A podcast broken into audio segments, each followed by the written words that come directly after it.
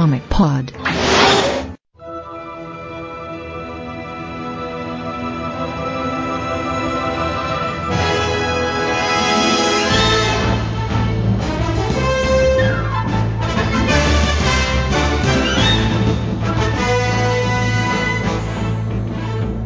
Como que começando mais um Comic Pod, número 63 e meio. Eu sou o Matheus Cosmo, estou aqui com o Dico, Opa! o Vlad. Fala.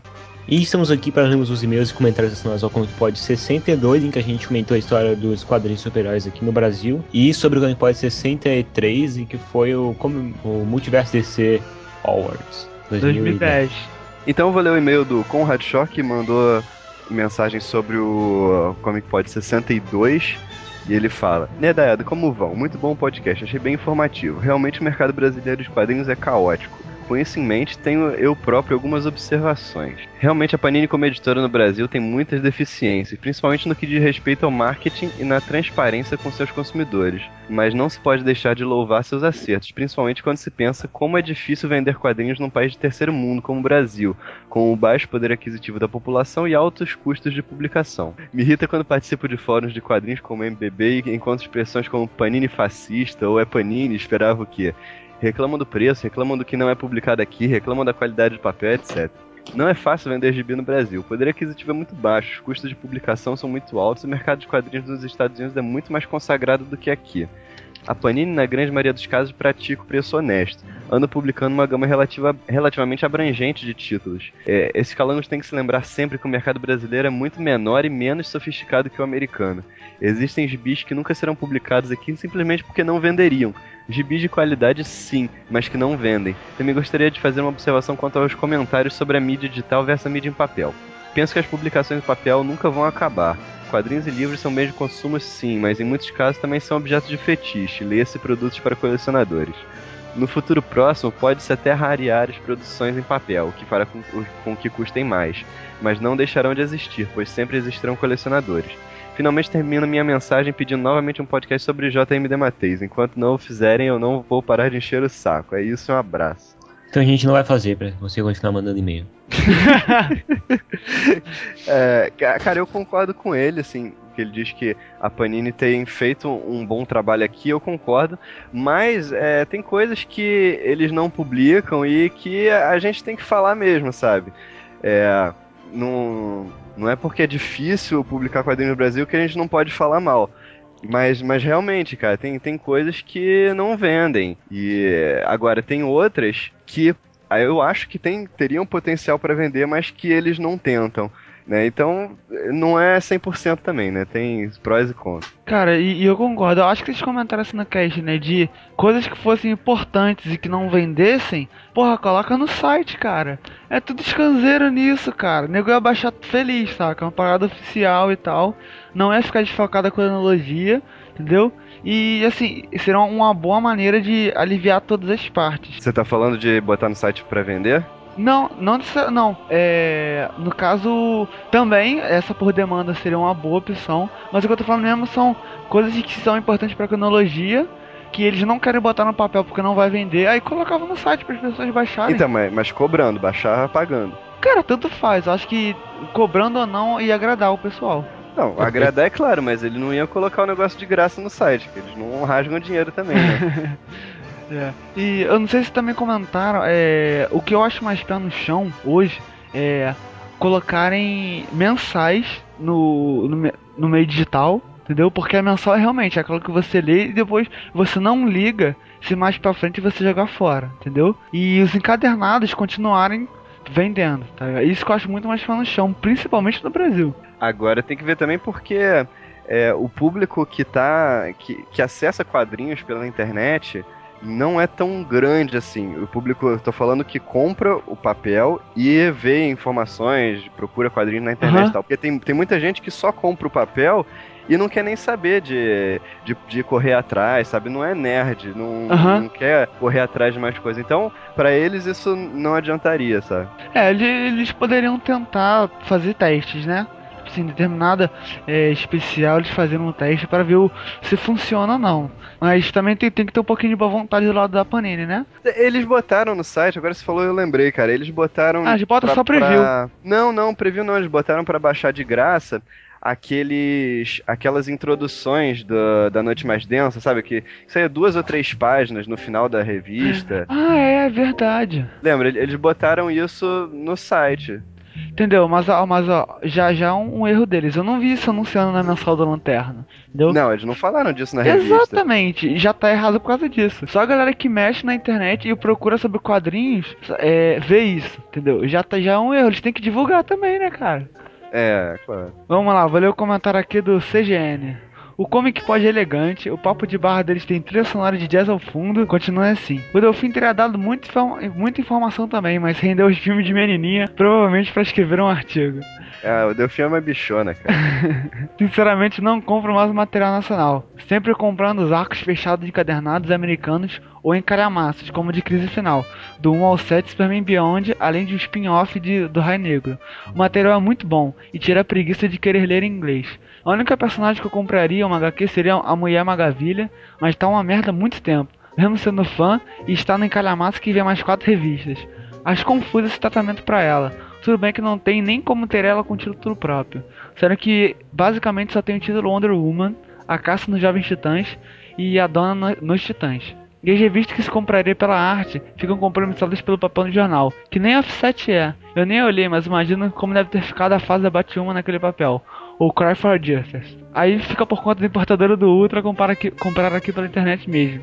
Tem seus prós e contras a iniciativa de digitalizar e acabar com o uso do papel. A Espanha se ferrou por causa disso na área da literatura.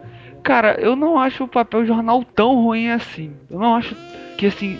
é, acho que o pessoal também subestima a parada. Eu acho que é uma boa alternativa pra baratear. Eu não acho que assim, as coisas ficam com uma, uma qualidade péssima no papel jornal. Eu acho que não é assim não, saca? Não é tão bom quanto aquele papel. É papel couché, né? É papel couché. É, acho que realmente não fica tão bom, mas também não é, não é tão ruim assim, cara. É, cara, é- e também não é, não é papel jornal, né? É um, É. um papel não, não é tão ruim. E, e assim, ele falou do, do da Batwoman e do Cry for for Justice, Justice. que tem um- umas artes mais pintadas e tudo. É, realmente, o, o papel, é, se fosse um papel. É, como é que eu, que eu acabei de falar? Couché. é, se fosse o, o papel couché ou o LWC, é o que o- a Panini costuma lançar é o LWC, não é o couché não. Ah, Se fosse papel LWC, seria melhor, claro. Mas, cara, não, não perde tanto assim nesse papel. Até porque nos Estados Unidos, quando isso saiu originalmente, saiu num, num papel ruim assim também. Olha, a Panini não publicou em LWC. Não, não, LWC é aquele papel melhor dos encadernados. Esse papel é o Pisa Brit. ué, o papel couché é qual então? O couché é o mais grosso. Ah, tô ligado. Então eu li o comentário do Sheldon que ele disse: Muito legal o podcast, foi bom relembrar os velhos tempos em que eu podia comprar revistas com o dinheiro do meu lanche, mas faltou vocês falarem de muita coisa aí. Principalmente na hora em que falaram da editora Magnum, vocês esqueceram de falar da revista Hyper Comics, que sem sombra de dúvidas é a melhor revista já feita. Cara, eu nunca ouvi falar dessa revista. Também não, cara. Nem eu. Então você acha que é muito boa, cara? Manda um e-mail pra gente dizendo o que, que tinha nela, porque eu não faço a menor ideia. Eu acho que ele tá errado, porque se ela fosse mesmo boa, a gente teria ouvido falar, né? É, não sei, né? Vai saber. Pô, agora eu vou ler o e-mail do Drigo Menezes. O podcast foi extremamente informativo e deu pra situar bem a galera no que foi é o nosso mercado de quadrinhos. Além de garantir uma dose de nostalgia pra quem tem mais de 30. Eu comprei quadrinhos dos 12 aos 27 anos e parei justamente porque não aceito mais comprar pa- papel quando a gente já tem outras formas de ter acesso a esse tipo de produção. As revistas ocupam espaço e a produção delas consome muita matéria-prima e energia. Hoje em dia eu prefiro ter tudo no meu HD, sobretudo pela facilidade de acesso ao material. Não é papo de eco chato, é apenas uma questão de praticidade. Acho que mais alguns anos serão suficientes para essas tecnologias ficarem mais acessíveis pra gente e pra gente ter quadrinhos digitali- digitais comercializados na- de forma decente. Isso é claro, se as editoras acordarem e mandarem seu modelo de negócio. PS, eu pagaria pelas em formato digital da mesma maneira que pago pelos ap- aplicativos que baixo para o meu iPod. A Apple conseguiu criar um modelo de negócio viável com a Apple Store. As editoras têm que tentar seguir nessa direção. E o mais importante, praticar preços justos, porque não tem cabimento vender a edição digital pelo mesmo preço de gibi físico. É, eu concordo com ele, cara. Até recentemente venderam, não sei qual revista aí, mas venderam no digital o mesmo preço que estavam vendendo a revista em papel lá nos Estados Unidos. É, mas lá tem aquele esquema do das comic shops lá. Eu acho que aqui esse, esse esquema tem mais é, é, capaz de dar mais certo do que lá, porque aqui não precisa se preocupar de matar a banca de a banca de revista por causa do preço mais baixo do digital, sabe? É, é, verdade. Mas eu também acho um absurdo custar o mesmo preço, sabe? Tem que ser mais barato. Só continuando aqui. É, e sei lá, eu acho assim, cara, meio radical tu simplesmente não comprar nada, sabe? Tipo assim, revista ocupa espaço, beleza. Tu consegue ficar satisfeito de quadrinhos hoje em dia comprando encadernados, cara. Assim, tem muito cadernado bom aí. E, e a Panini, ainda mais com essa, com essa história do, da Vertigo, a Panini tem colocado mais, mais cadernado aí nas bancas, então dá pra continuar estimulando a indústria ainda sem ocupar muito espaço. Eu, eu praticamente só tenho comprado encadernado. Minhas últimas três aquisições foram encadernadas, cara. Então, vou ler o comentário do Volney Oliveira, que ele disse: Muito bom podcast, como sempre. Só retificando a informação sobre o Judoka. O Judoka publicado no Brasil era o Judomaster da DC. Quando a revista do Judomaster foi cancelada devido ao sucesso no Brasil, eles criaram esse uniforme verde e, outras ori e outra origem. Ou seja, tudo novo e diferente do Judomaster original, diferente do citado por vocês. Inclusive, a série do Judoka brasileiro durou mais de 200 edições. É, esses comentários eu fiquei na dúvida se era o, o tal Judomaster que tinha aparecido no. Até mais recentemente ele apareceu na, na Sociedade da Justiça, não foi? É, mas eu, eu acho que não é esse cara, não. Eu acho que é. Eu tô é vendo aqui personagem. pelas imagens, é, é, tipo. É tipo assim, é o mesmo legado, saca? Mas parece com uma mulher. Não, sim, é, na, da, da Sociedade da Justiça. Sociedade é, uma Agora, eu acho que, que esse eh, Judomaster da, da DC não é o mesmo que tá falando. Sei. É, eu acho que esse cara era de outra editora, mas eu não tenho certeza também. Esse Judomaster aí é o mesmo que que acaba aparecendo no que já foi integrante dos Titãs. Os Titãs não tinha um maluco também, não sei que do judô, mestre do judô, alguma porra assim. Os Titãs? Acho que não. DM aqui do Márcio, carioca também. Pô, gostei do tema. Eu sou um dos que abandonaram os quadrinhos por conta da transição formatinho prêmio. Da Abril lá em 99 2000. Eu era assinante do pacote DC e recebia 5 revistas por mês, mas aí do nada fui surpreendido com o cancelamento da minha assinatura. Ainda tinha mais uns 4 meses a receber, pois a linha prêmio não tinha assinatura. Depois de conseguir o reembolso da Abril, com muito custo, diga-se, pois queria me empurrar assinaturas de Veja, 7 Marie Claire e se fosse para não perder o status de assinante. Ainda tentei por comprar uns 3 meses, mas vi que não valia a pena. De assinante que já não pagava os 5 os 5 de 3,50, um total de 17,50, pular para 20 por mês naquela época era muito para mim. Hoje seria tranquilo, gasto bem mais que isso por mês de mangás que, que coleciono, mas agora fica muito complicado tentar recuperar 10 anos de atraso. Muita coisa mudou, a origem do Superman, do Super-Homem, digo, Superman, já foi mudada e realterada. A Mulher Maravilha voltou a ter avião invisível, a volta do multiverso, entre, outra, entre muitas outras coisas mais.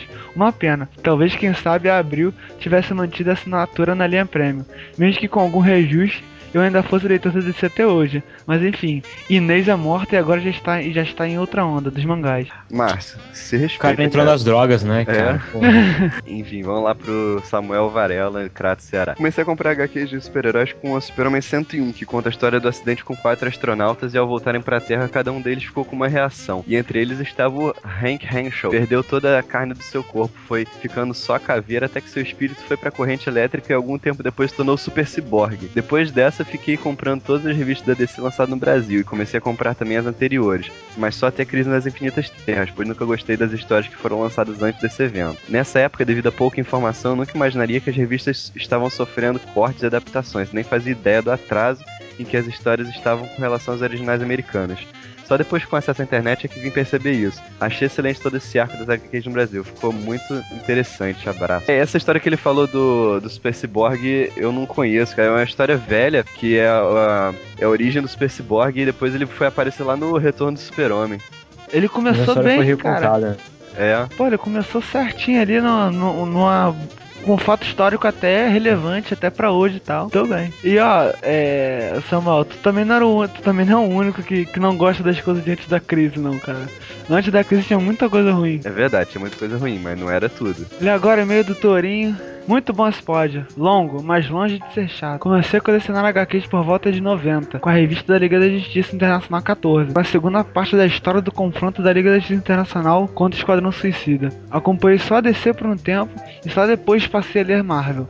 A primeira edição, a primeira foi uma edição de X-Men que não lembro o número, mas a capa o Wolverine prestes a fatiar o integrante do Quarteto do Futuro. Assim como muitos, larguei de comprar quando abriu passou a publicar em formato americano 10 reais. Desde então, acho que só adquiri em bancas o WE3 e a saga Lanterna Verde Renascimento. Renascimento. O resto admito, acompanho por scan.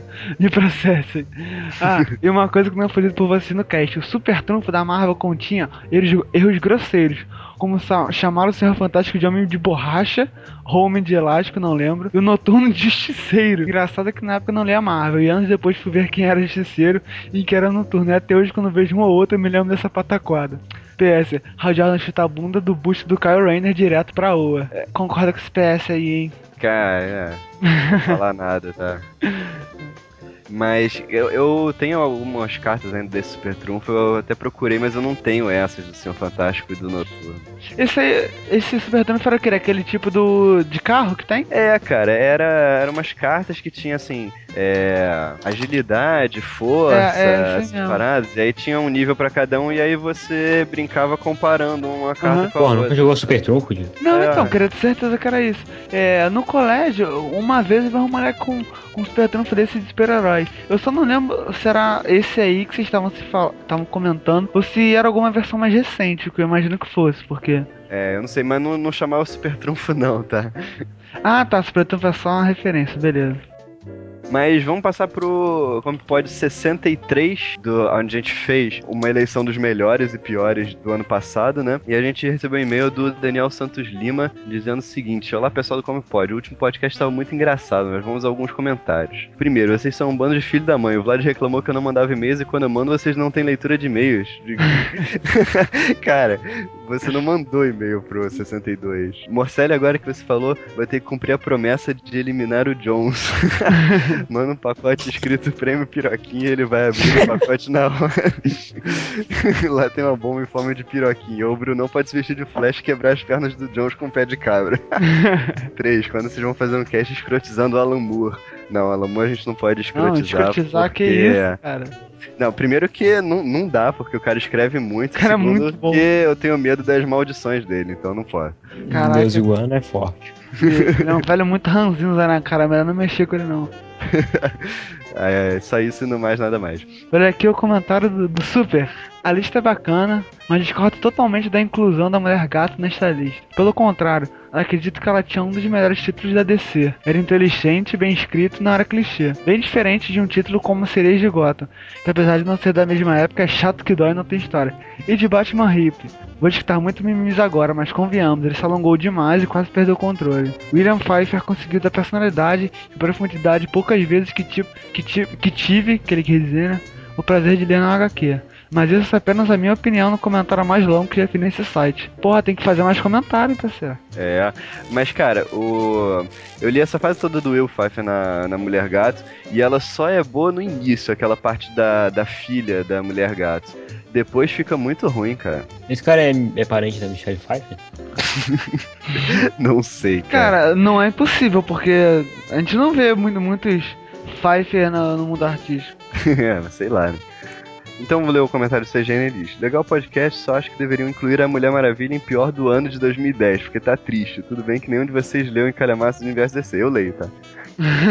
a Kate Kane realmente merece destaque como personagem feminina, varreu as outras, inclusive o Greg Hook é especialista em fazer isso. Fez um ótimo arco da Mulher Maravilha também. Verdade, cara, o arco da, do Greg Hook na Mulher Maravilha é um dos melhores, na minha opinião. É... Muita referência à mitologia grega, cara, é muito bom. Continuando. Menção honrosa ao Simone Bianchi, Jaeli, Max, Alex Maliv, que estão na Marvel, tem um destaque artístico também, mas eles estão na Marvel, cara, o prêmio é da DC. Mike Mayhew, pelo trabalho na Marvel e na DC, uma das, um dos contos Blackest Night foi feito por ele. Falaram em Faroeste, leiam Torre Negra do Stephen King em quadrinhos. Engraçado como ele foi desconsiderado nesse podcast, toda a sua contribuição para a literatura de terror. Mas fazer o quê, né? Não era um prêmio de literatura de terror. É, pois é, de quadrinhos e tal. E eu não gostei da Torre Negra. Me processo. É, o Ricardo gostou, mas tudo bem. É. É, o comentário aqui curtinho do, do Gabriel. Legal podcast, esperando ansiosamente o Comic Pod do universo desse animado. A maioria implica com o Jones, uma revista do Lanterna Verde quase ganhou o melhor do ano, mesmo não tendo mix regular. Então, como vocês explicam isso? É, primeiro de tudo, a, a revista Lanterna Verde tem um mix regular, É, e segundo, ela ganhou porque ela é muito boa, cara. E Ela até o pessoal ganhou. da equipe É, não ganhou, ficou em segundo lugar. não ganhou. Ah, então ele é maluco. Mas, Não, mas ele, ó, ele falou quase ganhou. ah, quase ganhou. Mas é, cara, ela quase ganhou porque o pessoal aqui não gosta de admitir, mas ela é boa. Ela é boa. E sobre o como é que pode de descer animado, cara, chegando. Em breve aí, de repente vocês acabam encontrando com ele. Então é isso, essa leitura de e-mails fica por aqui. Fique aí agora com Nas Bancas com o Vlad. Valeu. Deu um abraço.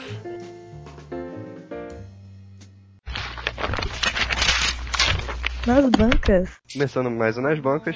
E hoje a gente vai falar só de um encadernado que saiu agora recentemente. Início de ano, coisa tá meio devagar. Mas saiu o encadernado do Y, Último Homem, volume 4. Chama A Senha. Cara, Y é muito bom. E esse volume 4, ele tem dois arcos de três histórias cada. No, no primeiro, que é o que é o próprio que dá nome ao encadernado, que é o A Senha. No primeiro, o, o Y, aliás, o Yorick, né, ele tá atravessando os Estados Unidos junto com a agente 355 e a doutora Mann. Eles estão tentando chegar lá no laboratório da doutora Mann ah, na outra costa dos Estados Unidos, então eles estão tendo que atravessar a pé, porque eh, depois da praga que dizimou todos os homens, as estradas ficaram um caos. Então eles estão tendo que ir a pé. Só que o, o macaco do Yorick, o Ampersand, ele fica doente. E aí elas têm que levar ele num- numa clínica lá pra tratar do, do macaco antes que ele morra. E o Yorick não pode ir junto porque senão vai criar mais alvoroço ainda. Então é- elas deixam ele no, com uma outra agente conhecida da 355 e vão lá tratar do macaco. Só que essa agente, ela é maluca, ela começa a fazer uns jogos loucos com o Yorick. E, e aí que você vê que o Brian Vaughan, que é o roteirista da série, tem sérios problemas sexuais, cara. Mas é muito maneiro, cara. É bem legal essa história. E, e a segunda se chama A Passagem da Viúva, nesse esse segundo arco, onde eles continuam seguindo o caminho deles. E aí eles encontram uma barricada de, de algumas mulheres que não estão deixando ninguém passar ali pela estrada. E elas acham que, que a praga que dizimou os homens foi uma conspiração do governo e tal. Então a agente 355 lá não ajuda em nada, né? Acaba piorando a situação. Por sorte, eles acham uma, uma outra mulher que, que ajuda eles. E aí eles têm que achar um jeito de passar pela barricada. Só que a, a tanto a doutora, aliás, só que a doutora Man acaba sendo capturada por essas mulheres que fizeram a barricada, né? E aí o negócio fica mais complicado ainda. Mas a história também é muito boa, cara. Esse encadernado ficou muito legal. Esse encadernado tá com 148 páginas e tá custando R$17,90. Então é isso, essa edição do Nas Bancas fica por aqui. Vocês ficam agora com uma dica do Felipe. Valeu!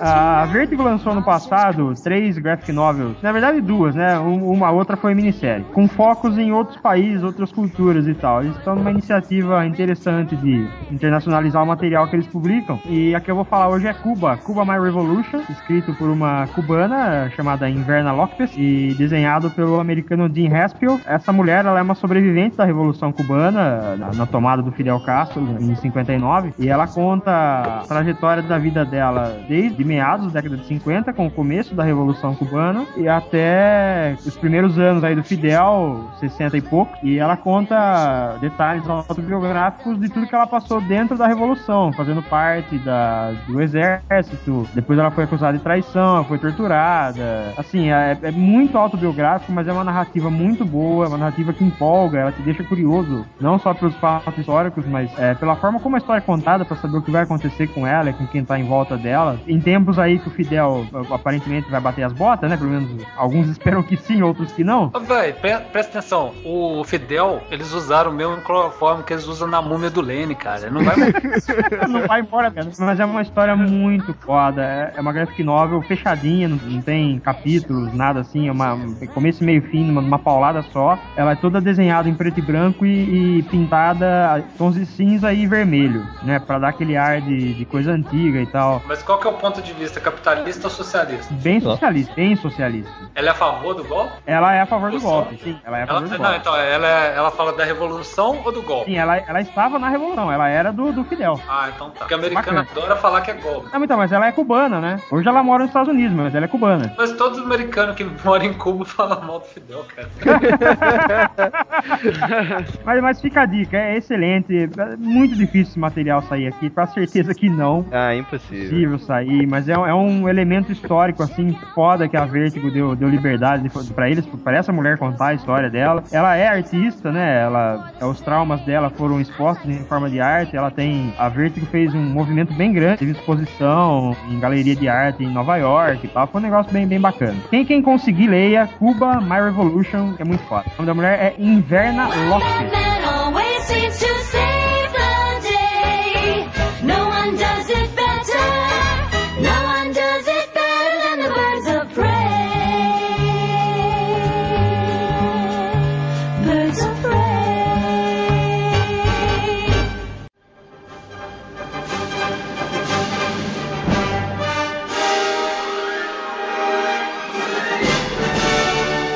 O Comic Pod é o podcast do site multiversodc.com.